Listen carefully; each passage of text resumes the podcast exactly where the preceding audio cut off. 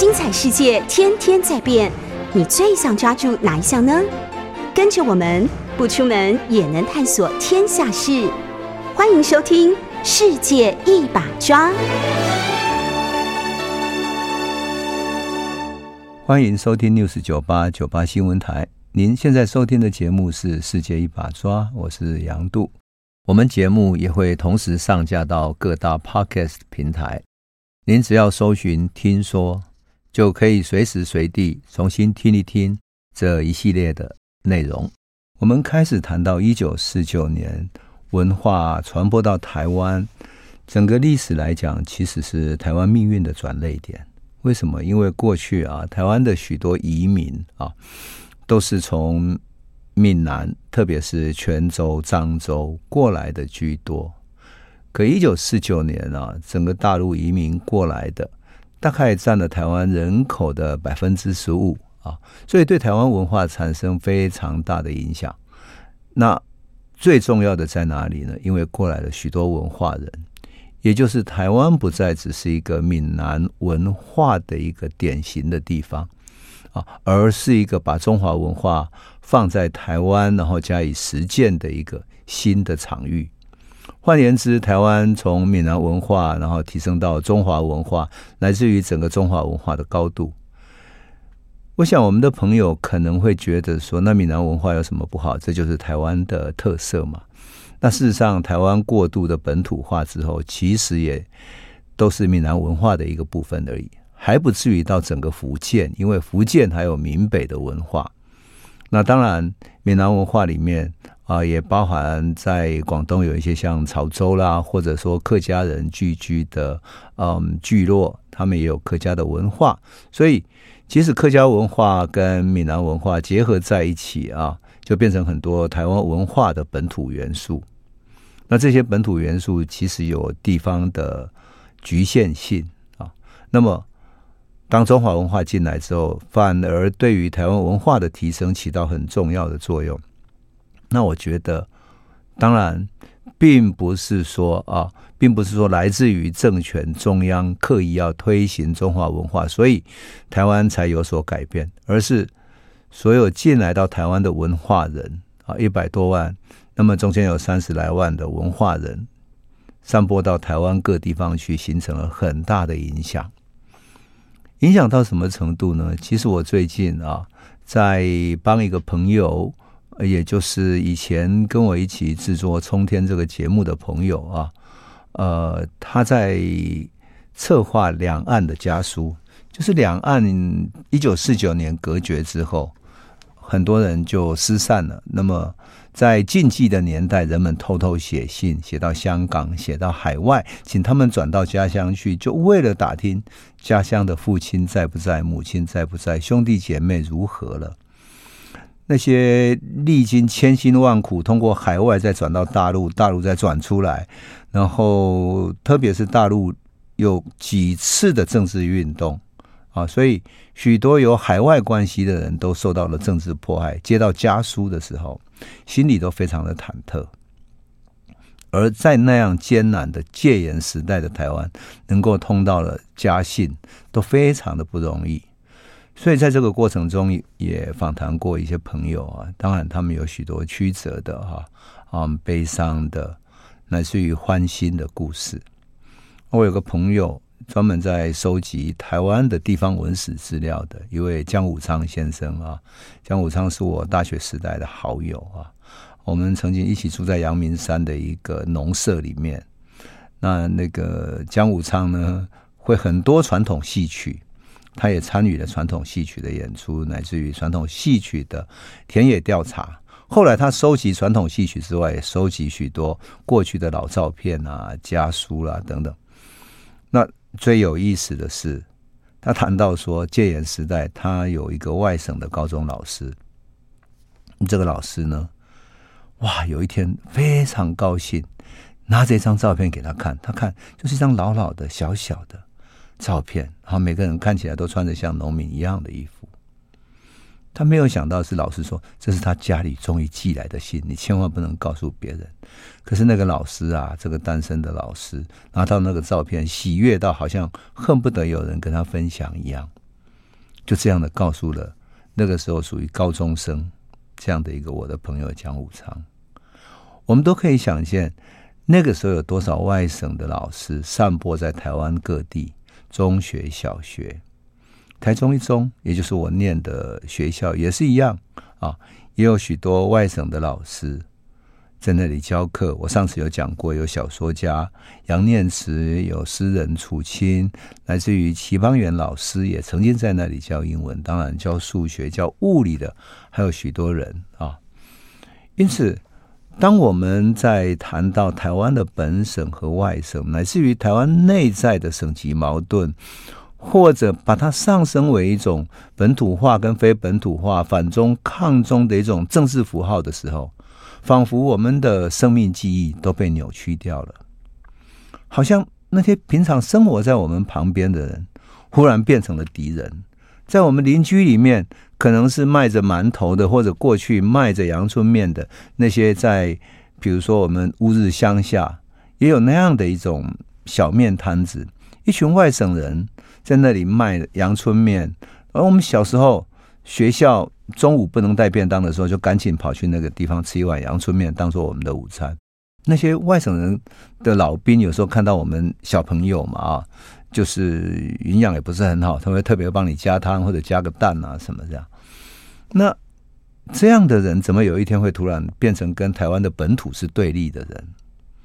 也就是政治上的对立意识，其实是跟我们真正的生活。记忆是无关的，它反而是被塑造出来的。正因为它是被塑造出来的，仿佛它就变成非黑即白，人跟人之间就失去了一种同理心，一种同情的谅解。我记得以前在小学的时候看到这些老兵哈，那他们几个人在那里互相照应着，有的有结婚，就是有一个有结婚的，其他几个没有结婚的就在旁边帮忙，都是退伍的老兵。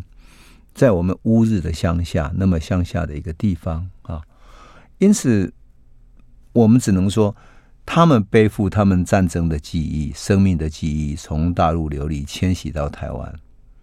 可他们的记忆是台湾本土的人所未曾理解的。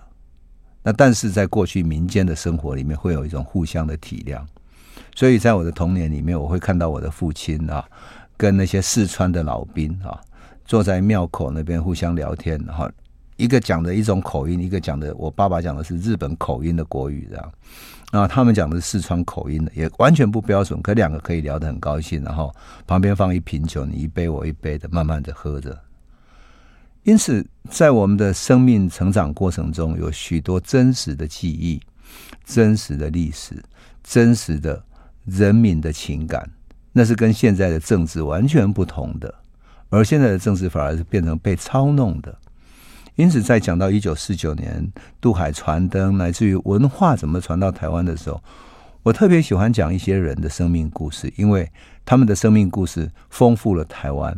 那我现在想要讲的是台静农老师，台静农当然他的故居哈在台大，由台大校长就前任校长管中闵已经把他化为一个嗯历史建物，然后。现在在把他的故居重修过之后，未来会展示他的一些文学作品，来自于他跟一些文化人交往的故事。哈，那他就是一种生命的典范，一种生命的典范。哈，那么他是一九四六年渡海来到台湾的一个学人，所以他不属于一九四九渡海的。可他的生命典范真的让我非常印象深刻。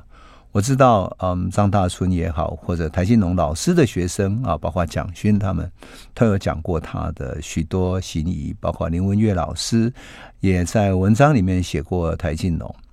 可我讲的是我自己有一段跟他比较曲折离奇的遭遇哈。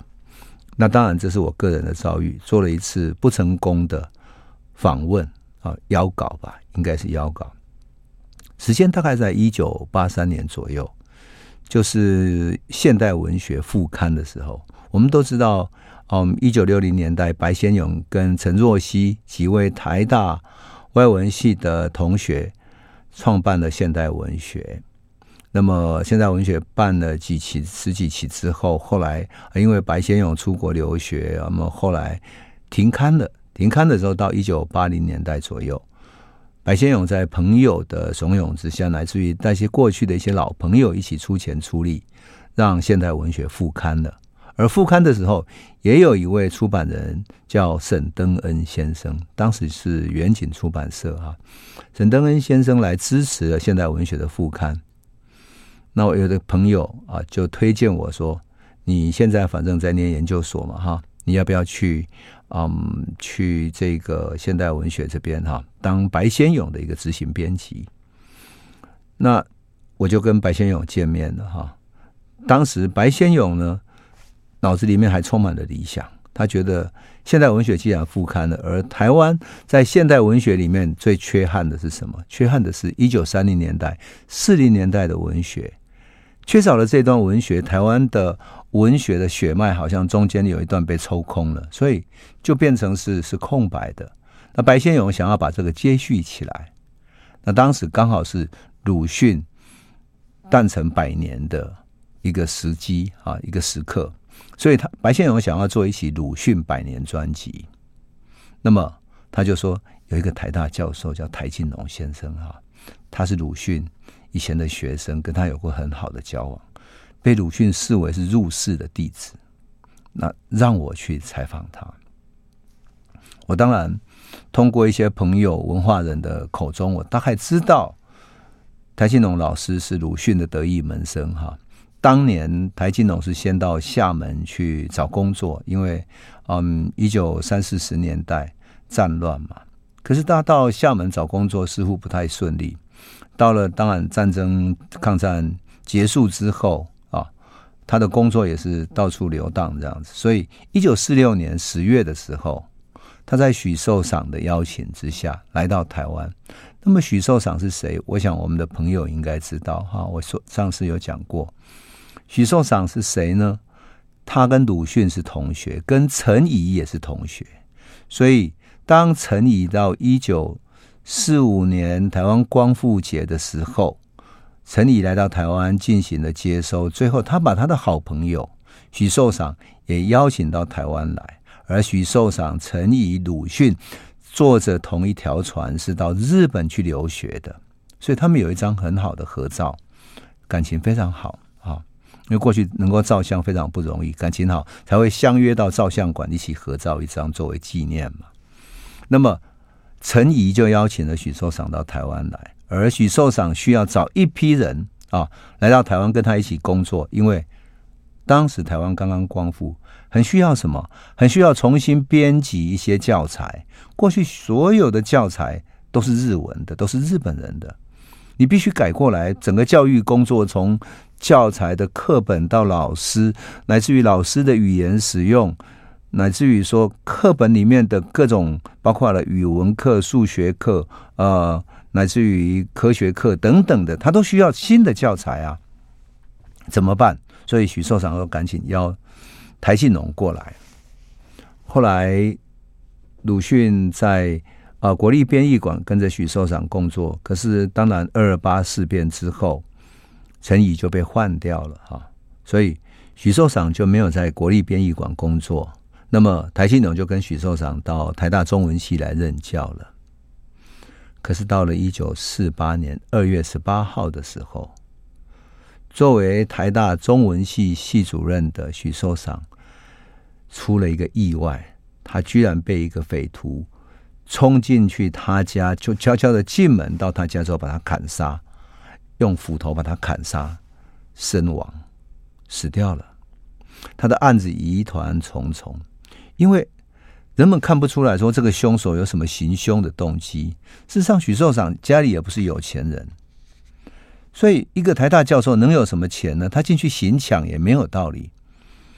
所以整个公布资料呢，就只能说许寿裳是被暴徒所杀。但是知识界的，特别文化界的一些朋友认为说，这是极右派的特务所干的，因为。许寿裳跟鲁迅是非常好的，所以被视为是跟陈仪一样有左派倾向的一个学者。那因为许寿裳被杀了以后，台静农就很沉静，很少讲话。一九四九年以后，台静农等于是在枪管底下度日嘛。他用教授古典文学来过日子，教文学史，然后也教魏晋啊。那么他饮酒、挥毫、写书法，过着一种寂寞沉静的日子。一直到晚年，他的书法以沉郁、顿挫、落拓、潇洒、内敛、含光而知名。我想前不久，嗯，蒋勋在池上那里办过台静农的书法展，台大也办过他的纪念展。我想我们的朋友如果有看过的话，应该都知道台静农的书法的风格。问题说，一九八三年的时候，白先勇派给我的任务是。找这一位台静农老先生开口说话，来重新说一说过去跟鲁迅的交往，说一说鲁迅的故事。事实上，台静农已经一辈子都不说鲁迅了，更何况一九八三年那还是戒严时代，所以大家都认为说啊，这是不可能的事情。他沉默了一辈子了，你怎么可能让他讲话呢？我要怎么办呢？所以。在整个开始之前呢，我做了一点准备。我准备一本翻印的鲁迅的小说集啊，叫做《呐喊》，还有另外一本是《彷徨》啊，这两本都是我请朋友从香港带回来的。它封面是灰色的，那上面有鲁迅的一个木刻版画啊，就是黑色的版画，那么淡淡的灰色的书的封面哈，它线条很简单。鲁迅的面容很刚毅、坚定，而且眼神带一点悲悯，所以这种感觉让我想起鲁迅写小说的时候那种一个无知、荒谬、悲哀又战乱的一个家国。那我去找台静农老师的时候，是在一个秋天的下午。台老师住在温州街台大的教授宿舍，所以前面有一个小小的院子啊，有一个日本式的平房。那他起身接了我之后，就上了他的那个客厅里面，他比较高起来的的书房里头去。然后结果他就坐回到他堆满的书籍啊、画册啦、字画这样的一些大大的书桌之前啊。那么他坐在一张很老旧的大大的老藤椅上面，藤椅里面还放了一个垫子嘛哈。啊，秋天的阳光就从窗外射落下来，泛着黄黄的一种墨香。我看着他灰白的头发啊，而且他身体蛮壮的，微微一点隆中的这种体态，这样壮壮的、胖胖的。我想说，这个年轻人他青春的时候，跟鲁迅在四十年代的中国文坛一起奋战，写下他也曾经写下很多写实而且非常动人的小说哈。而且鲁迅对他怀抱了很大的期望，认为他是未来的一个很好的小说家。可是，一生过去了哈。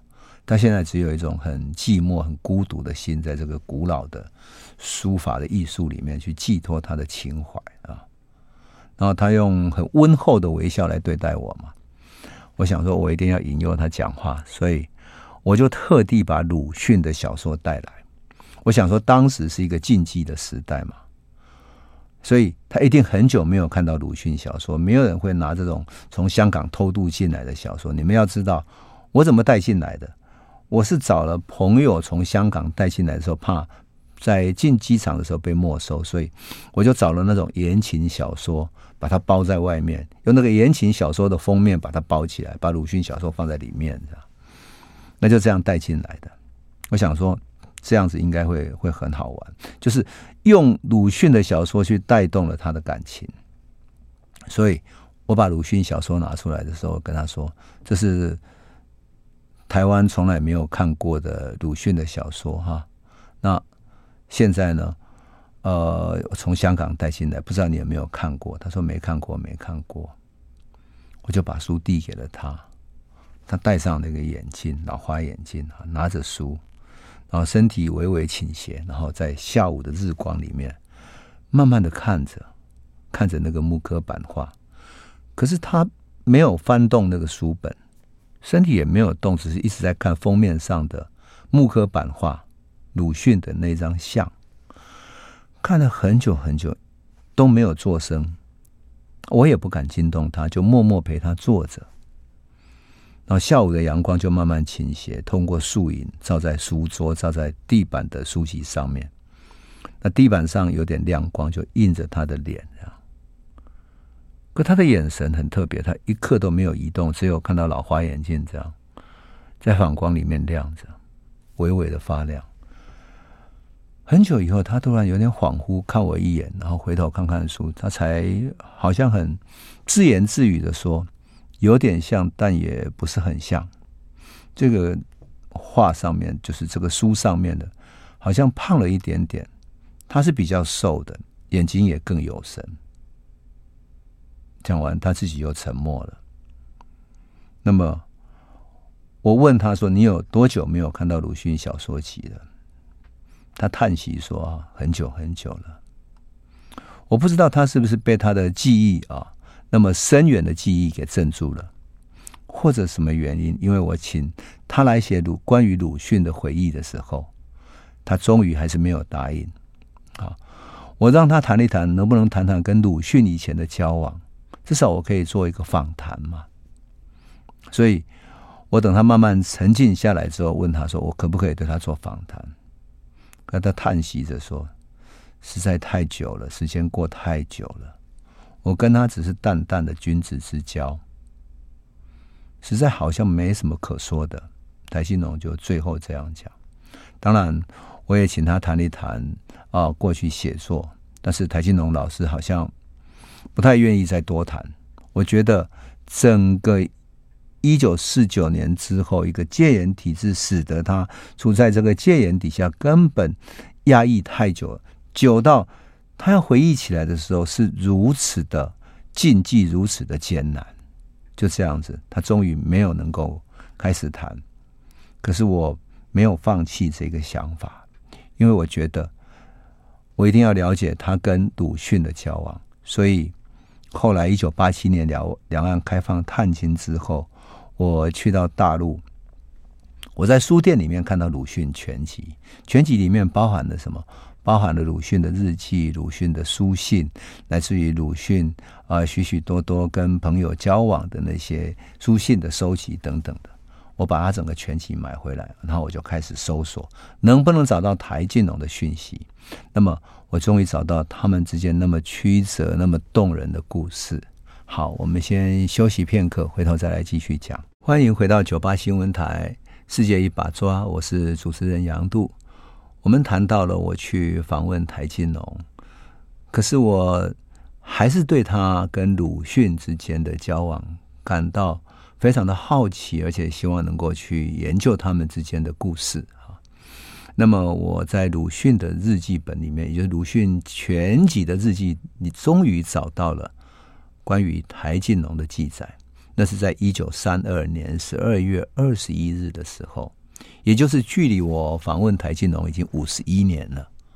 换言之，五十一年前，鲁迅在写给他的朋友叫王治之的信里面，他写着：“他说静农是，台静农的事啊，输出意外。”不知何故，其父如今在何处？倘有所知悉，视之。只见报载有教授及学生多人被捕，但无姓名。当时王治之是北京第一师范大学国文系的学生，是一个文学杂志的编辑。台静农是在十二月十二日被捕的。当时报纸上都只说上海的《申报》。啊，那么也报道了报道什么？北平警探非法逮捕监禁各教授、学生许德言等多人，至今未释。所以上消息已经传到上海了。鲁迅读到了，他不只为台静农忧心，而且忧心什么？忧心他的妇孺，就他太太、他的孩子怎么了？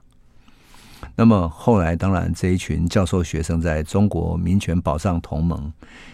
的一个营救之下呢，啊，台静农等教授学生不久就获释了。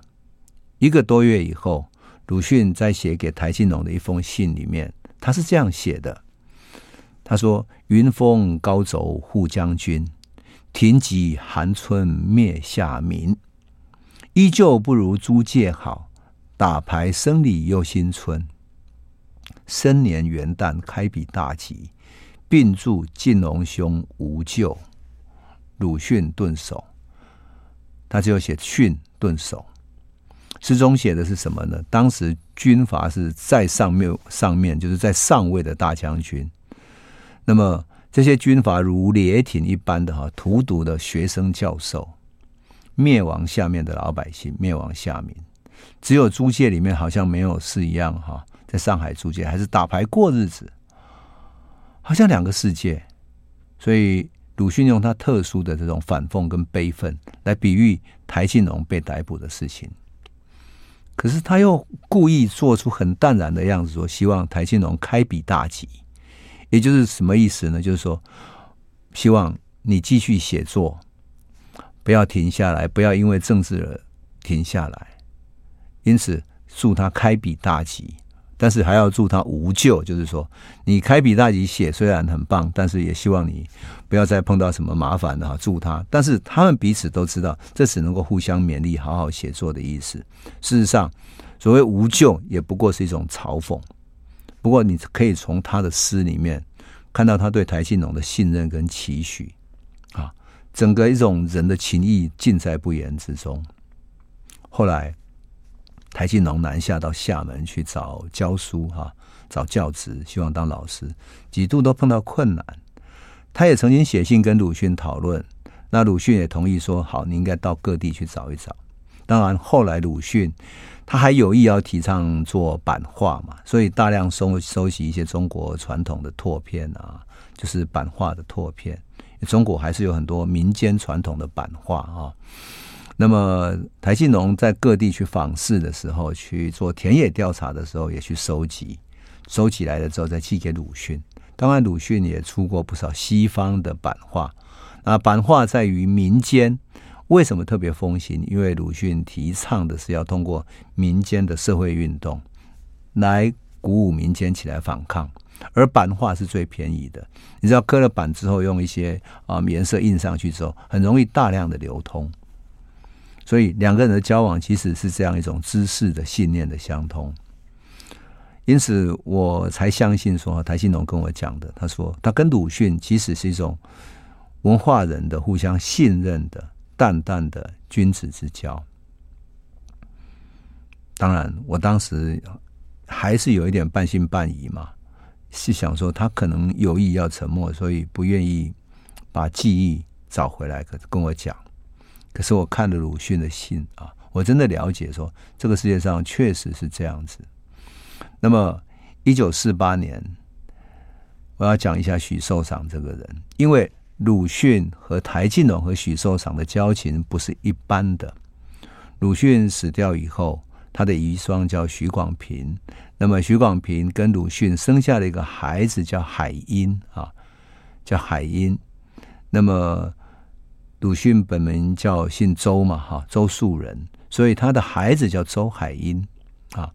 那么当时大陆已经开始战乱啊，国共之间内战开始了。因此，一九四八年的时候，大陆的情势非常不稳定。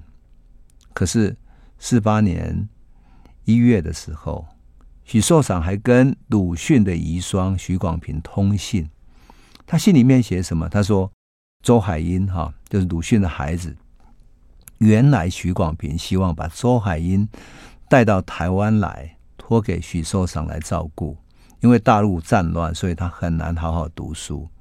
所以徐所长回信给他说什么？他说：“海英如果要来台湾的话，很好，他入学读书也没有问题，我可以来设法哈。那么你告诉我他修到什么学年，希望进入几年级等等的。”他还说，舍监的粗茶淡饭可以供给他，所以你不要客气，你也不需要汇款。那么，如果真的他有什么特别需要的话，我再请我的孩子，就是在大陆的那些女儿哈，跟他联系。那么，他特别跟许广平讲说，如果什么时候他要来的话，你先起写信告诉我，我会派人带着台大的旗帜在基隆的码头迎候他。所以，其实两边已经先定了哈。后来他又写了一信，说什么？在许寿裳的书信里面说，他知道海因的行期要来台湾了哈。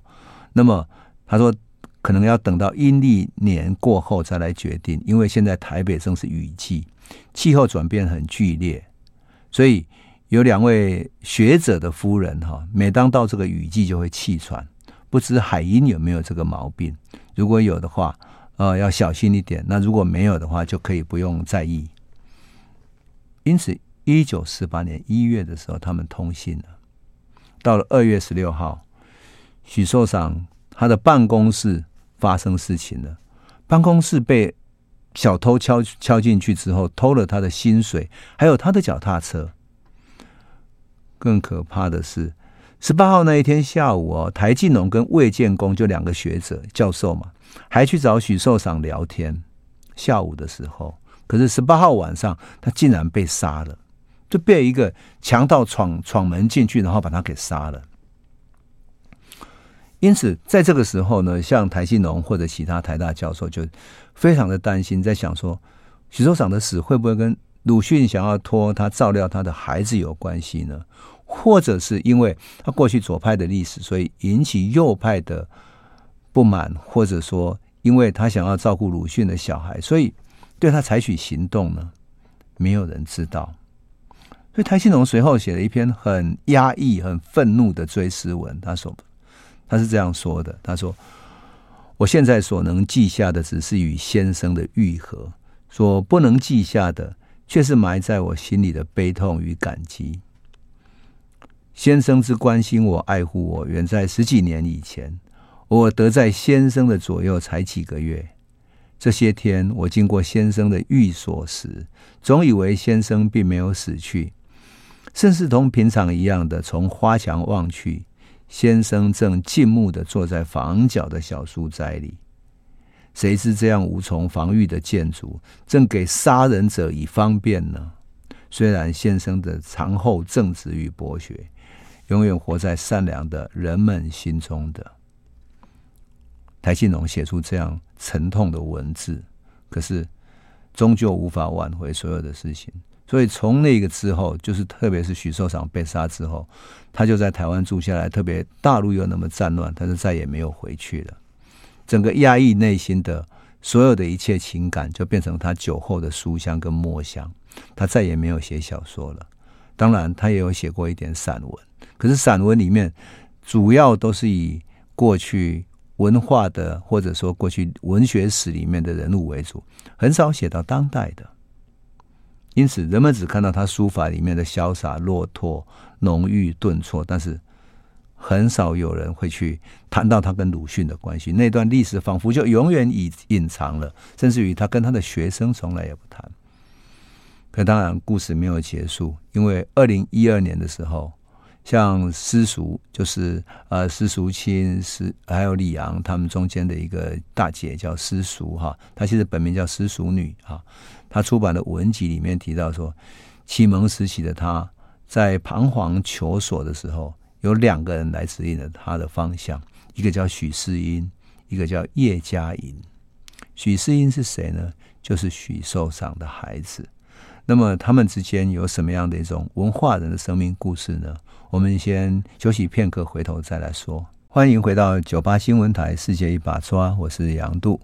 我们节目也会同时上架到各大 Podcast 平台，您只要搜寻“听说”，就可以随时随地重新听一听这一系列的内容。我们讲到了文化，其实有一条静静的血脉，哈，流动在文化人之间，流动在校园里面，流动在一个老师站在讲堂上，对着他的学生去诉说，对着他的学生去传递文化的血脉。这就是一个在政治上谁也看不见，但是是更长远的一种生命的力量。那么，文学评论家私塾在二零一二年他出版的文集里面啊，他提到说，有两个人指引了他在大学时代的研究的方向，一个是许世英，一个是叶嘉莹啊。那么他说，在书里面说哈，他在孤独彷徨的摸索过程里面，能够缓解他内心的恐惧，帮助他对文学史禁区，特别是禁忌的区域哈，继续保持探求欲望的，是课堂上像奇迹一样出现的渡海来台师长们的一些言谈和讯息。其中最使私塾感到感激和无法忘怀的，首先是系主任许世英老师。许世英是许寿堂的长公子嘛，所以透过传闻，他知道许寿堂曾经组了台湾省编译馆，然后为台湾复归中华文化付出很巨大的心力，这样啊，还有他离奇的死亡，还有他跟鲁迅的作为啊、朋友的很好的关系，这样。有意思的是，许世英老师有一次在课堂上谈到他求学的过程里面，他居然无视于当时白色恐怖，鲁迅是一个禁忌，然后跟学生说呢，用很庄重、尊敬的口吻讲到说，小的时候鲁迅为他开蒙，教他认字。你想，一个老师讲起鲁迅这么敏感的一个人物，教他认字，那是一种多么特别的一件事情。后来，许世英又借给当时被列为禁书的《闻一多全集》，借给私塾来学习研究。闻一多是在国民政府的特务下手去暗杀他的，所以闻一多是作为一个诗人，也是一个文化的研究者，居然被暗杀。你就可以想见当时的一九三零年代中国文坛的一种黑暗啊！可许世英居然在台大的讲堂上公然的谈起这些事情，而且私底下还把书借给了私塾，你就可以想见是这样的一种啊、一种一种学习的情境啊。当然，更有意思的是，私塾会在图书馆里面角落里面找到什么中国新文学大系。他在新文学大系里面，我想我们朋友可能不太知道啊，过去我们找不到。一九三零年代的文学作品啊，那中国新文学大系里面分了好几个不同的内容啊，是当时的文化人所编的。那么有诗、有散文、有小说，当然还有报告文学，当时称之为报道文学选集啊。那么这些选集是一个中国新文学大系在一九四零年代左右出的，所以。它等于融合了许多重要的作家在里面，而私塾在里面居然发现台庆农老师年轻时候写的小说叫《红灯》，还有《蚯蚓们》等等的这些小说。那么是谁带领私塾去读新文学大系的呢？是叶嘉莹老师。那叶嘉莹老师更特别的是，他在台大所教的是古典文学。他教杜甫诗的《秋兴八首》是非常有名的。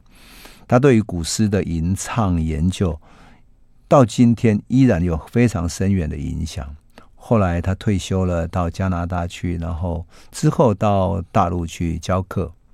因此，在现在，即使是今天呢，在大陆上，叶嘉莹老师依然被称为国学大师。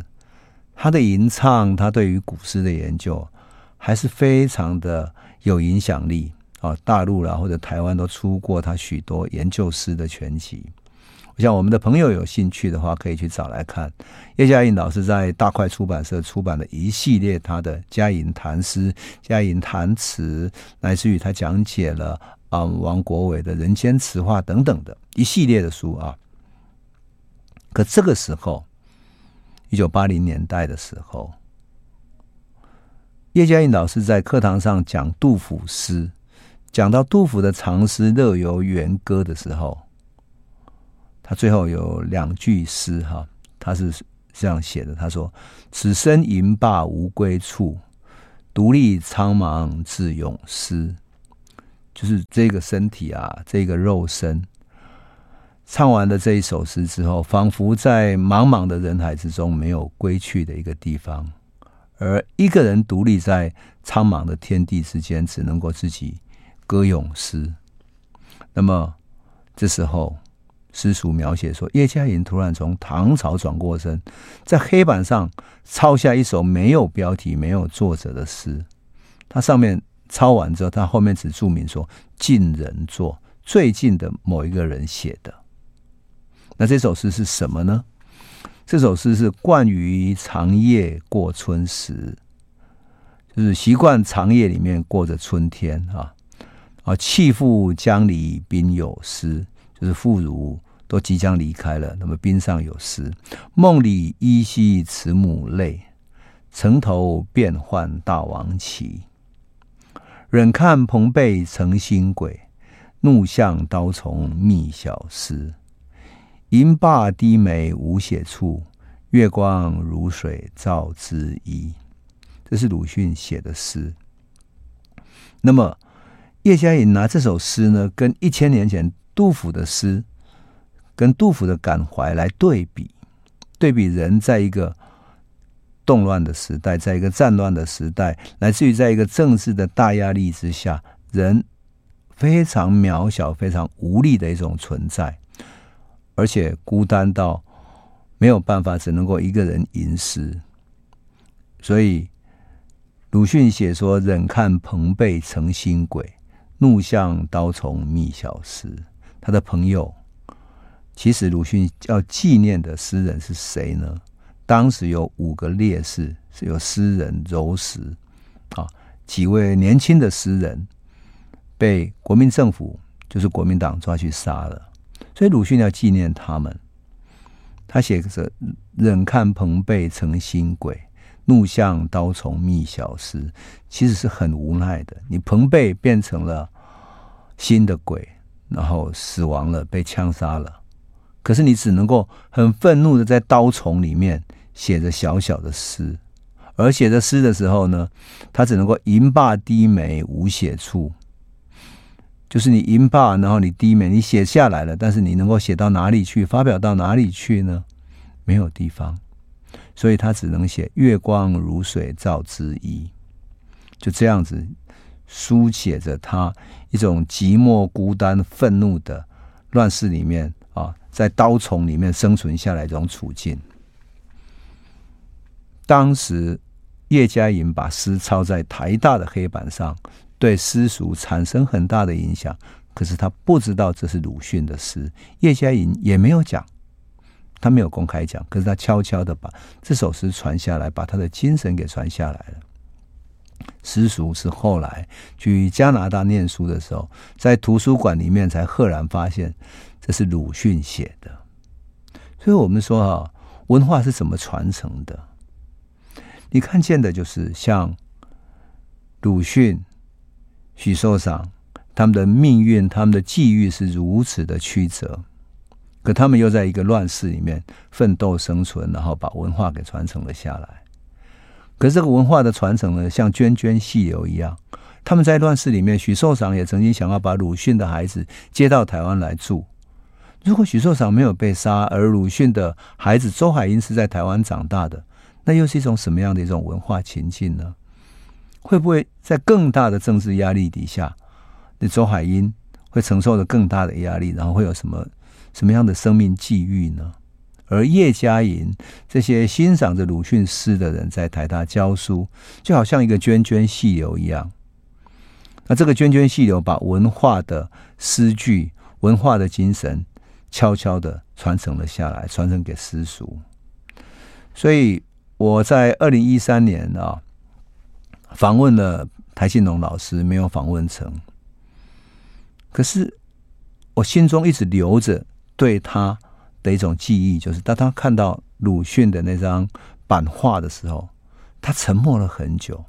你可以想见多少过去的记忆，多少过去的感情，从他的脑海之中缓缓流过，一个一个场景，一个一个对话，一封一封信，慢慢流过去。可是这些流过去的记忆，在他脑子里面，他没有跟我讲出来，他只是叹息着说：“看起来好像瘦了一点。”多么有意思！那是多少他的脑海中对鲁迅的记忆流过去了，他的记忆存在他的感情的最深的地方。所以我就跟白先勇谈起说，当年怎么样去采访台信农的这个往事的时候，他说：“你怎么会叫我去呢？” 他说：“我在想说，当时就知道他很难采访啊，他是一个沉郁太久的人。我在想说，也许你年轻人去采访他，他会愿意讲。”于是我跟白先勇讲说，他即使没有讲，可是他让我看见了一种风范，一种民国文人的君子之交的情谊。我说，即使是沉默，但是看到他看着鲁迅的版画的那种感情，我说也还是让我非常的感动。所以我觉得这就是一种人文的情怀吧。好，我们今天就先讲到这里了，谢谢你。